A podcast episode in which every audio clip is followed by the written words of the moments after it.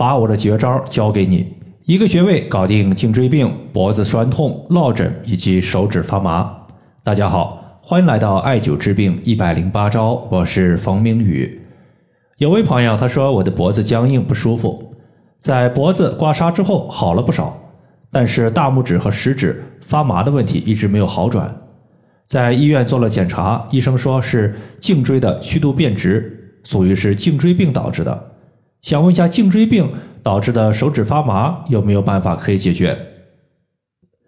手指发麻的可能性其实有很多，这个患者的原因实际上已经找到了，就是他所说的颈椎病。解决手指发麻最简单的方法其实就是放血加艾灸。发麻发木，无论你是在手指、脚趾还是在哪个地方。都属于是局部不过血导致的，要么气血不足，要么气血在运行过程中被堵住了。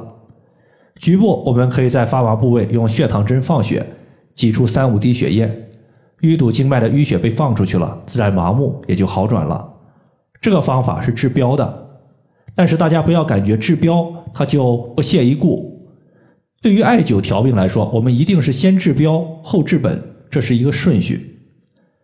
对于这位朋友来说，治本那肯定就是调颈椎病。患者除了放血之外，就重点艾灸了颈椎的疼痛部位以及后溪穴。今天咱们要重点说的就是后溪穴这个穴位。这个穴位呢，对于颈椎病、肩膀僵硬、落枕、手指发麻，效果都特别好。很早之前呢，和大家分享过一个歌诀，叫做四总穴歌，其中记载了四个穴位，其中。对于头项寻列缺，很多朋友可能还有印象，意思是说头部和颈椎的病症，我们可以用列缺穴来解决。从实际的效果上来看，列缺穴的效果远不如我们今天要用到的后溪穴。要知道，颈椎它位于脊柱的正上方，既然是颈椎有病，我们用到的穴位势必它要能够调节整个脊柱的精气和气血，因为背部的脊柱是人体督脉的所在地。而后溪穴是小肠的腧穴，腧穴它主治的是枢主体重节痛。啥叫节痛？就是关节疼痛。关节它就包括骨骼，因此呢，颈椎的骨头疼痛就是在后溪穴的调治范畴之中。今天提问的患者，他每天就是用蓝色的艾草精油涂抹在颈椎和肩膀两侧，每天刮痧三到五分钟。第一次刮痧的时候，刮痧的力度并不重，但是患者疼的是哇哇直叫唤，痛则不通嘛，说明局部的淤堵是比较严重的。过了三四天，他出痧的情况才逐步消退。等到第二次刮痧时，疼痛感就没有第一次那么强了，说明肩膀和脊柱的淤堵有所消失。除了艾灸出痧严重的位置之外，还重点针对手指头的麻木部位放血。他是手持四厘米的石墨艾条。艾灸手指的部位和后溪穴，每次艾灸的时间不低于三十到四十分钟。艾灸到半个月的时候，他就发现肩膀的疼痛已经消失了，而且手指麻木也消失了一大半。可见，对于颈椎脊柱的疼痛，用后溪穴效果是非常好的。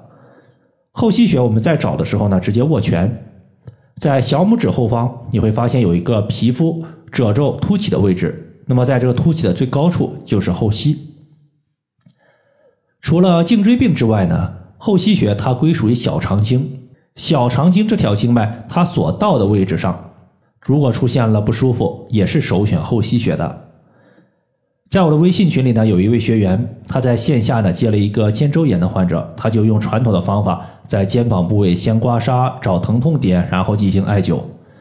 发现一通操作下来呢，整体是有效果的，但是持续了大概有一星期多，发现效果不明显。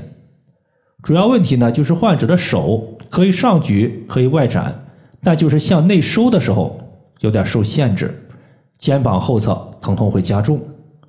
要知道，小肠经它经过肩膀后侧，因此呢，我就给他增加了两个小肠经上的穴位，重点艾灸了后溪穴和肩贞穴。患者回家后也会让患者做一个动作，就是两个手握拳，然后呢对撞。每次对撞三百到五百次，对撞刺激的其实就是后溪穴，它可以疏通小肠经。又持续艾灸了小半个月，肩膀内收的情况就消失了。并且呢，落枕也是一个比较常见的问题，就是头部偏向一侧，另一侧呢没有办法随意移动。我前天睡觉时呢，都凌晨三点了，睡醒后发现自己落枕了，头偏向左侧，往右侧一扭它就疼，我就坐在电脑桌前，把后溪穴呢握拳之后放在桌子的外沿上面，然后就揉一揉、搓一搓，来回滚动，刺激后溪穴。揉了几分钟，发现呢头可以缓缓的向右侧挪一些，但是幅度还非常小。随后我就把铜罐悬磁灸绑在了后溪穴，又拿了一个单联的镂空艾灸罐绑在脖子上，一边艾灸一边慢慢的活动脖子。艾灸完成之后，脖子的落枕也就消失了。可见后溪穴对于我们肩膀的一个很多问题都有很好的效果。以上就是我们今天所要分享的主要内容。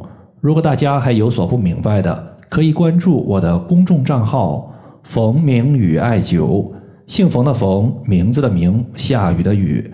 感谢大家的收听，我们下期节目再见。